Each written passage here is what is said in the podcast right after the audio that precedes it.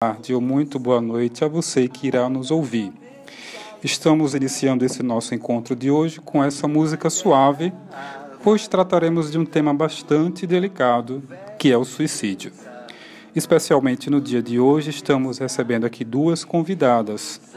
A Cristina, que fará um relato de alguns casos de suicídio que ocorreram no núcleo da sua família, e a professora doutora Rita Barcelos, que nos trará uma ideia do que se passa na mente suicida.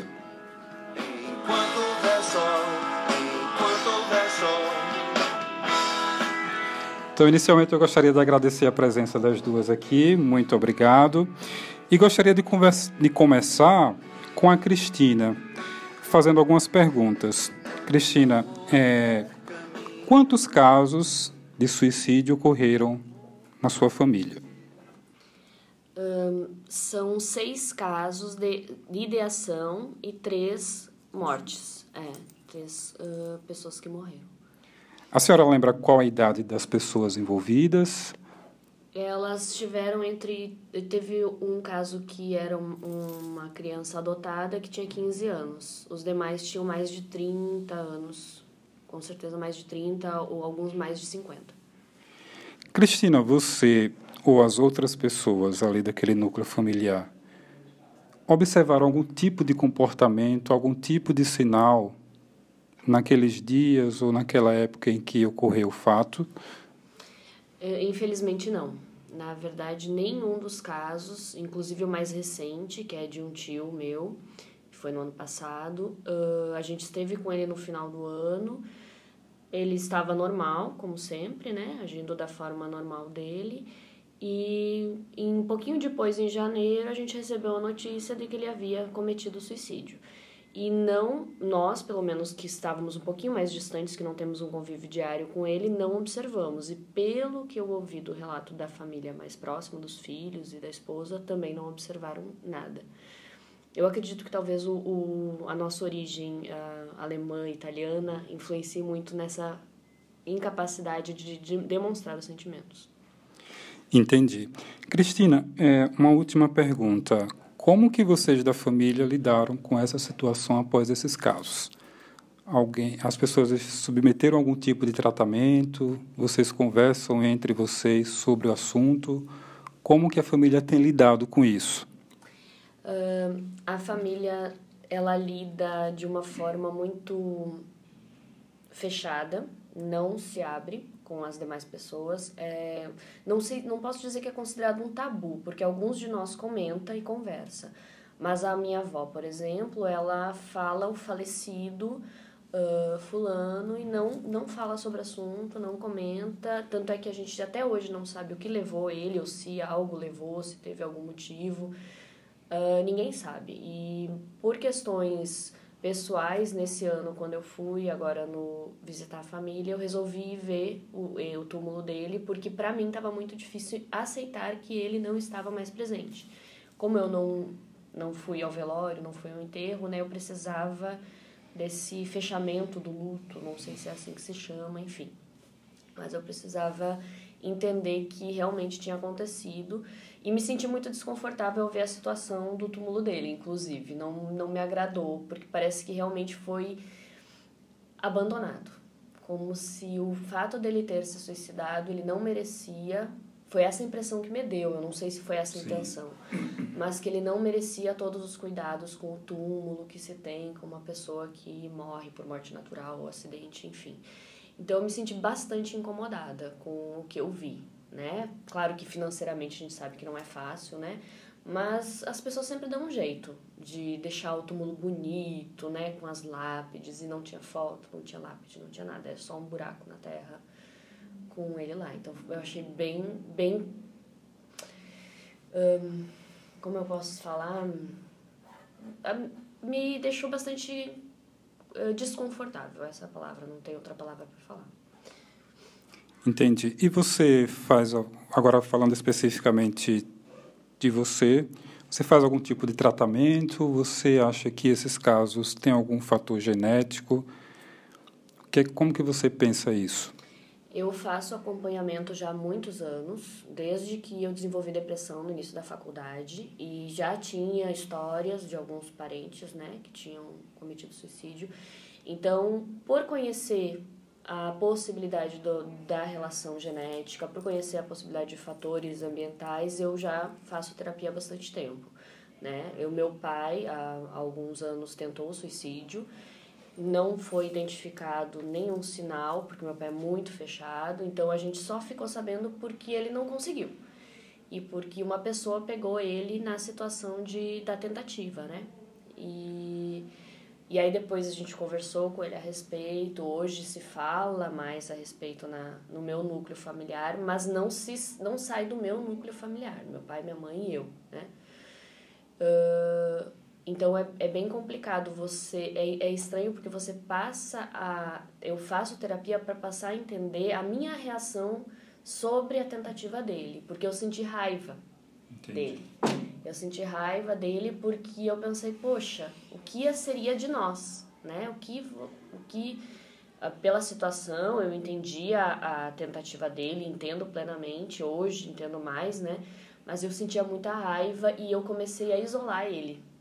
A isolar ele do meu convívio para não querer ter essa relação próxima com ele, com medo de que ele realmente fizesse o que, que vai ser, o que, que vai ser de mim, se eu, me, se eu me distanciar dele eu vou me sentir menos pior, não sei. E aí foi isso que me levou a fazer a terapia para poder entender, entender ele e entender eu também, porque eu, a gente, nós somos humanos, né? E a minha reação foi querer me distanciar dele.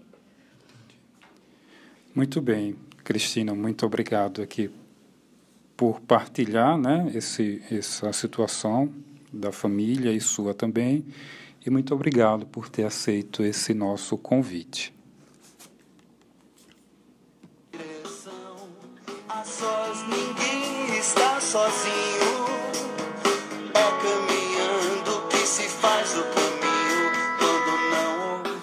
E agora, pessoal, recebendo a nossa segunda convidada de hoje, é, gostaria de inicialmente agradecer a professora doutora Rita Barcelos, né, ela tem uma larga experiência de atuação na saúde mental.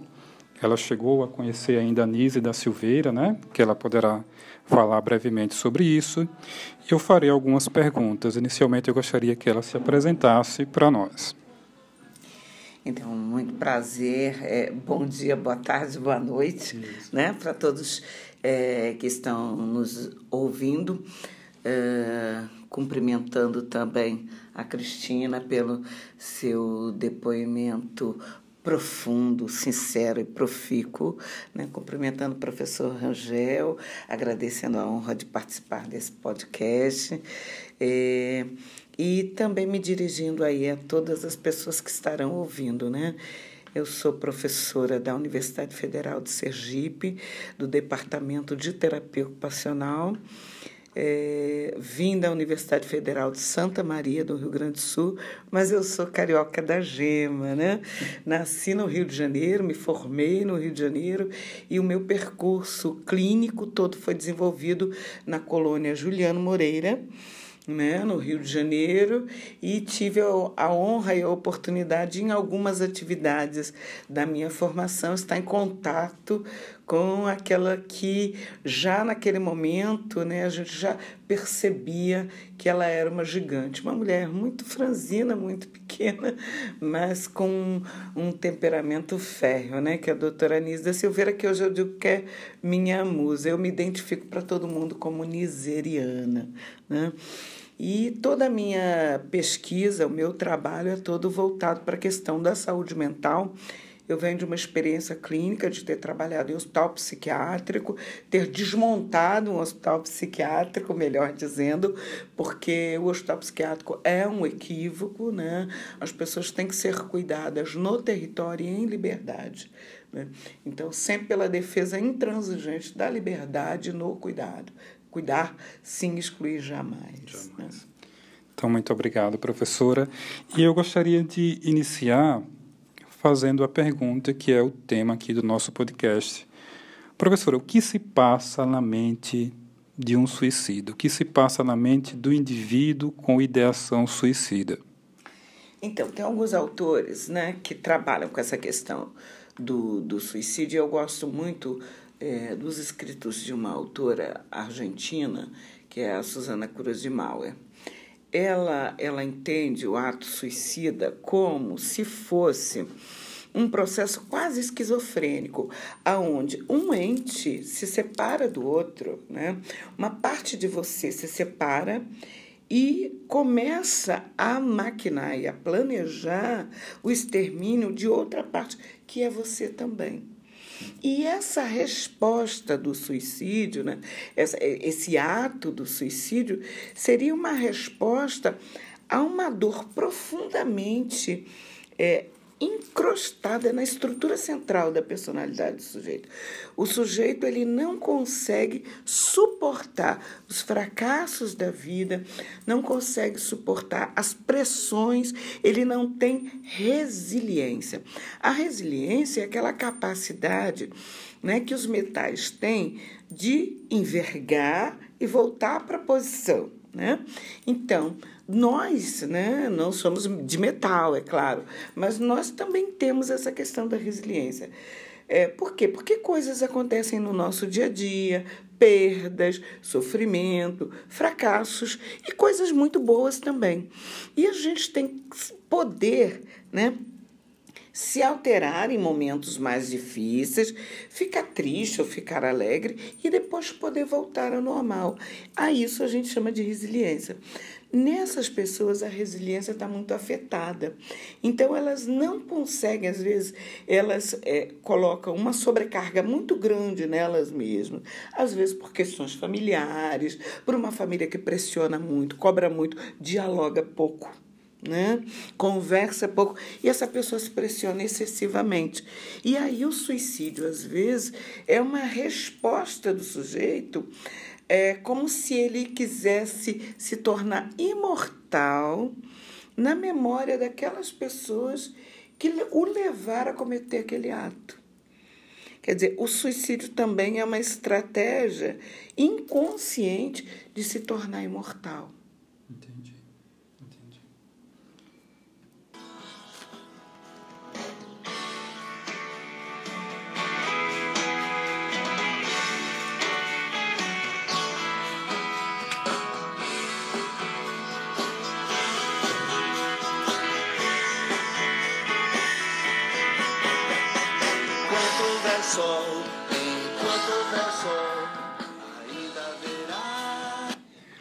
Professora, uma pergunta mais direta e que talvez muito dos nossos ouvintes se fazem, né?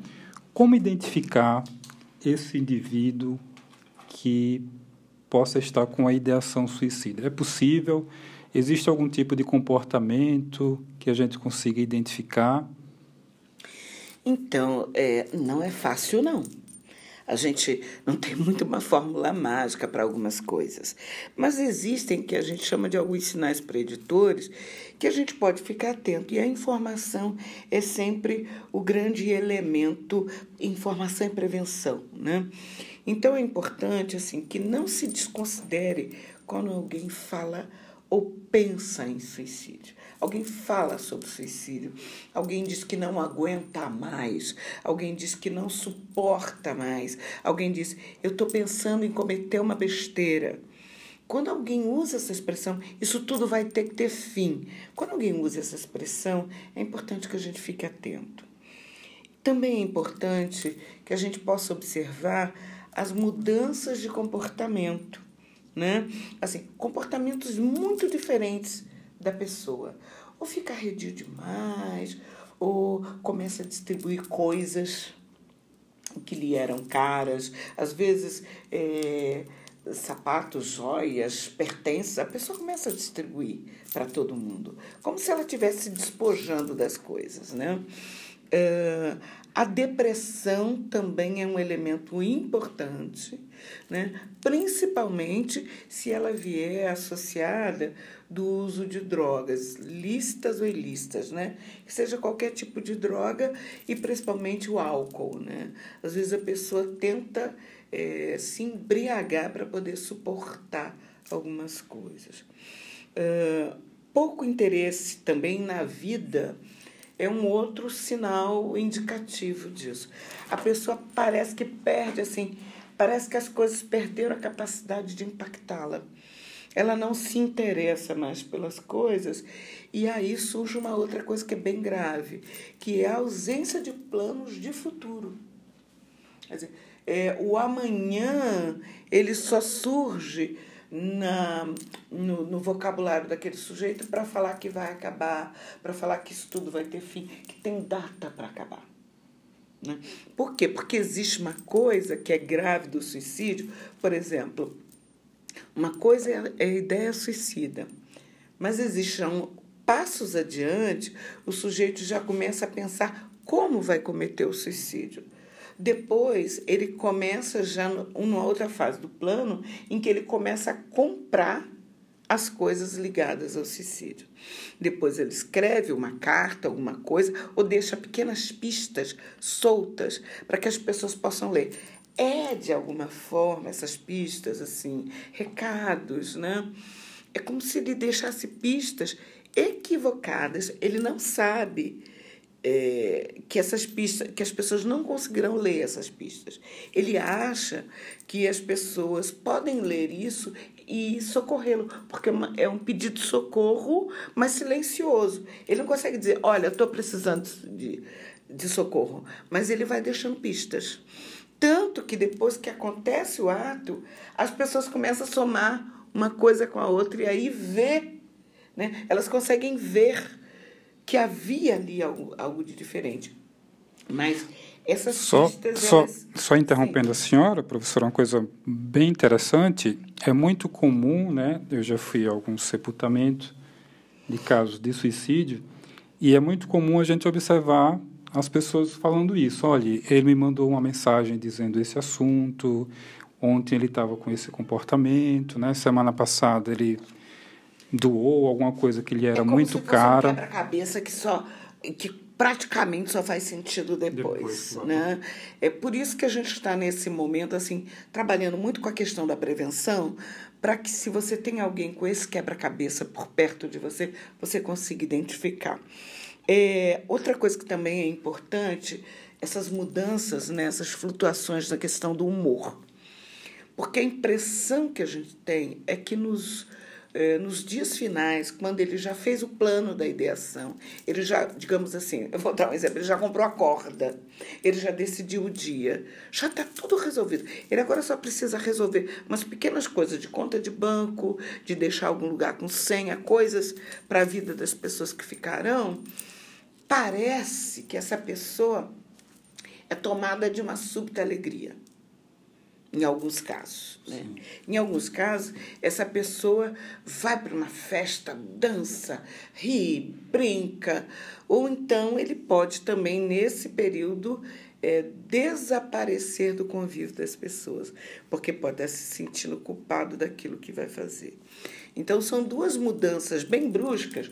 Uma, ou que a pessoa fica é, como se ela tivesse emancipado da dor, né? Porque ela vai para festa, para balada, para tudo, ou ela desaparece do convívio social. Como ela fica numa espécie de um retiro. Porque aí está completamente entregue a essa ideação suicida. Enquanto houver sol, enquanto houver sol.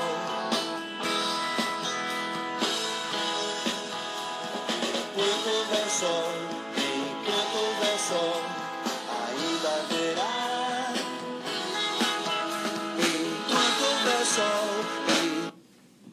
E nós temos aqui também alguns ouvintes né, que estão nos mandando algumas perguntas. Uma pergunta nós faremos a leitura agora.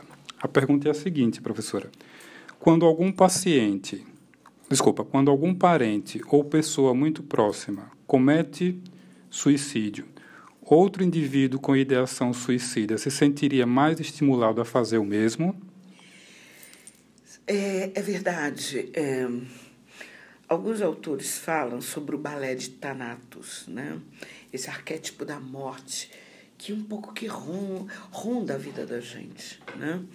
É, essa coisa do encerramento da própria vida, né? de alguma forma, é algo que é, ronda a, a, a, nossa existência. Né? E, e o suicídio é algo que mobiliza muito alguns conteúdos nossos, as nossas dificuldades de lidar com a frustração, as nossas dificuldades de lidar com a perda, né? A raiva que às vezes a gente sente em algumas situações da vida, que a gente nem tudo tem resposta pronta. Né? Eu, como terapeuta ocupacional, sei disso. É, não tem uma fórmula pronta para lidar com tudo. E às vezes tem situações que são muito difíceis de contornar. E a, o que a gente percebe é que essa, esse ato, né, ele, ele mobiliza com toda a humanidade em nós, com todas as nossas vulnerabilidades. Então, é, principalmente quando você tem familiares que passam, familiares, amigos próximos, alunos, nós que somos professores, é importante que a gente possa falar abertamente sobre essa temática. É uma temática difícil, ela é dolorosa, é, não tem como ser muito leve para falar disso. As pessoas, de um modo geral, acham que não falar pode ajudar a evitar, mas não é verdade. É, a gente tem que falar com franqueza, com afetividade, com sinceridade e também um pouco desarmado, no sentido assim de respeitar esse outro nesse ato, nessas dificuldades, nessas limitações. É, a gente não pode pensar que uma pessoa que cometeu suicídio é um fracassado. A gente não pode pensar que ele não amava as outras pessoas, a gente tem que entender que essa pessoa sofria muito. E era uma dor que cortava a alma ao meio. Quando não houver mais solução, ainda de haver saída. Nenhuma ideia vale uma vida quando não houver esperança.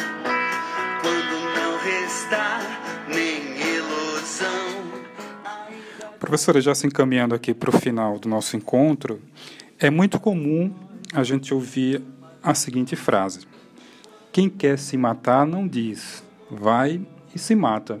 Isso é um mito ou é um fato? Na verdade, isso é uma crueldade.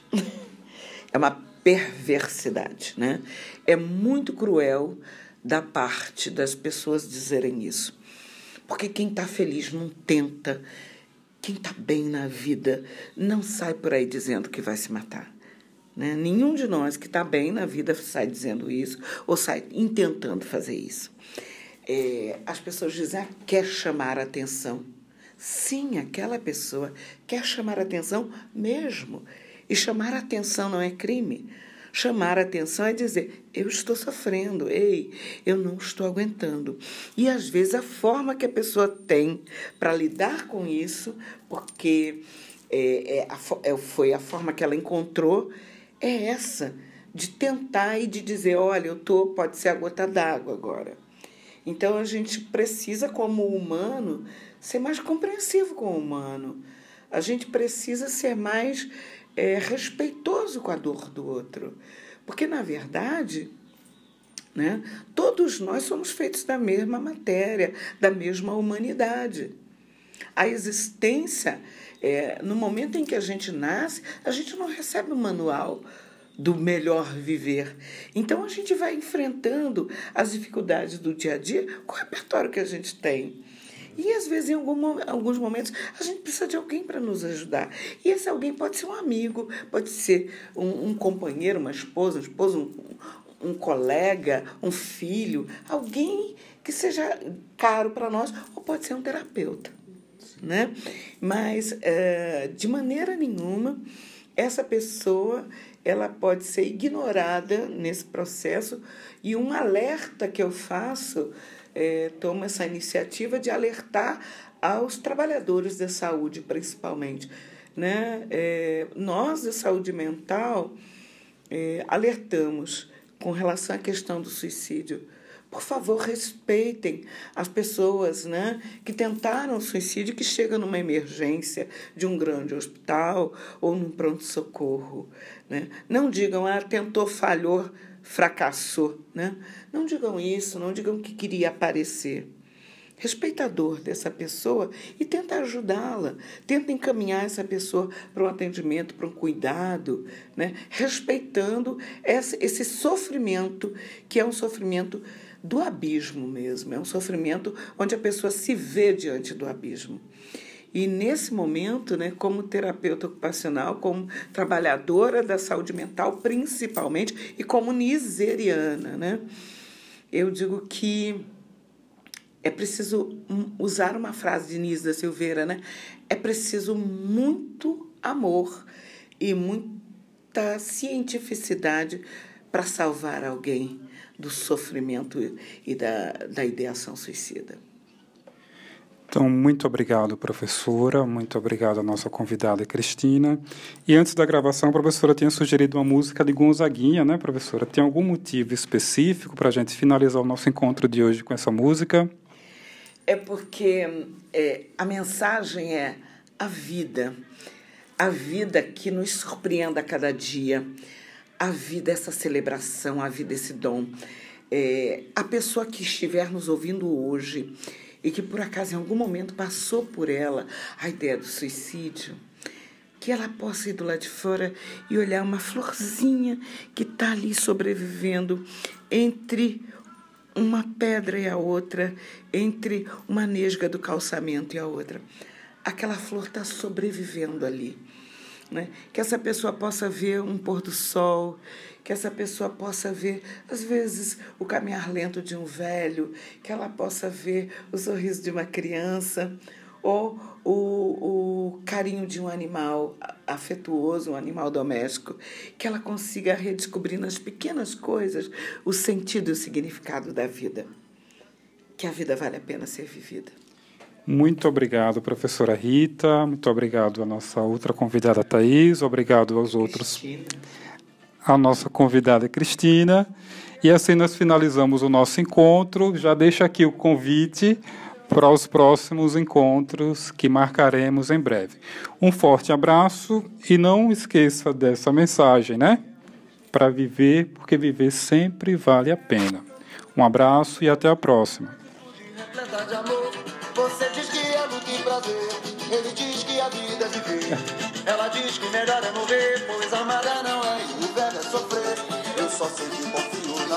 Moça eu ponho a força da fé. Somos nós que fazemos a vida, como der ou puder ou quiser. Ser